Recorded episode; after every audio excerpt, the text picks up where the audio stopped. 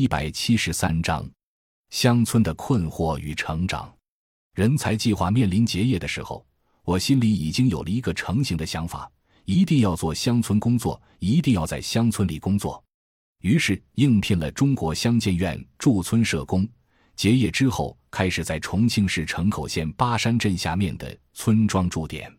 当自己离开了有着共同理想情怀的十几个小伙伴。开始跟同事两个人在乡村驻点时，会发现自己的心态和想法随着生活和工作状态的改变，也在悄悄地发生变化。刚进入村庄时，很焦虑、很急躁，感觉自己需要学习的东西太多太多。面对一片混乱的工作，面对政府和村民对自己的不信任，会觉得做乡村工作实在需要十八般武艺，样样精通，才能在乡村里获得话语权。现实层面需要学习如何跟政府领导对话，如何跟村委对话，如何跟村民对话，如何回应各方村民、政府、公司需求，如何推动内置金融合作社运转。理论层面需要了解国家政策、社区营造、环境治理、自然教育，所有的东西都是我不熟悉的，但是看起来这些东西都是我的工作需要的。最开始的一个月，我感觉自己每天都像打仗一样，拼命的吸收知识、解决问题。但是因为我一直关注在解决具体问题上，我每一天都过得很疲惫。于是开始跟乡间的前辈们沟通交流，跟自己的领导沟通交流。在这个过程中，发现自己的工作方法是有问题的。乡村的工作者不应该是十八般武艺样样精通的。而应该是把身边精通各项武艺的人调动起来，而有效的调动资源才是协作者必备的技能。除此之外，我发现自己在开展工作的时候，容易被头脑里固有的条条框框限制，执着于希望事情朝着自己的预期发展，很难跳出原有的理论框架，直面现实的问题，不够实事求是。意识到自己的问题之后，就开始调整工作思路和工作方法。在日常工作中，注意调动村民，通过孩子带动家长参与，学会回应政府的需求，根据政府的工作节奏调整自己的工作方案，把自己的需求和村民的需求分解，一点点放进整体的方案里，找多方共赢的方案。学会跳出具体事务看整个项目的进程，给自己学习和反思的空间，让自己的工作节奏紧凑起来，让自己的生活节奏慢下来。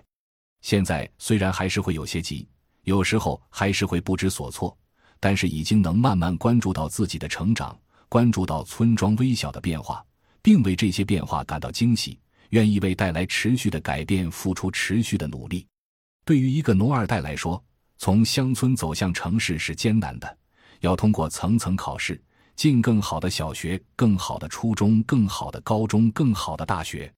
然后不甘心地看着中产阶级的大门在眼前关闭，但是这个过程被包装成一个励志向上的故事，刺激着越来越难以通过考试改变命运的农村学子。但是对于农二代来说，从城市走回乡村也是艰难的，游荡在城乡之间太久，在哪边都找不到自己的位置。熟悉乡村，但是不熟悉如何做乡村工作，乡村的工作环境也往往难以满足年轻人的预期。我们面临的问题是琐碎而真实的，但是因为尝试过脚踩在泥土上那种踏实感和幸福感，也意识到了作为农二代、作为年轻人身上该有的责任和担当。我愿意回到乡村。我当然知道乡村工作不是田园牧歌似的在希望的田野上，也清楚自己未来还将面对更多更复杂的问题。我更明白面对瞬息万变的外部条件。资源有限的一个人能做出的改变是缓慢的，而且是有限的。但我仍然相信，农村广阔天地将大有作为，而且这广阔天地里正在欢迎越来越多的年轻人，尤其是农二代们的返乡。从大环境来看，十九大工作报告中，习主席提出了乡村复兴战略，再次强调把解决好“三农”问题作为全党工作的重中之重。我们能看到党和国家对于解决“三农”问题的勇气和决心。从小日子来说，越来越多的中产阶级关注食品安全和生态农业，越来越多的城市人向往乡村生活，并开始走进乡村。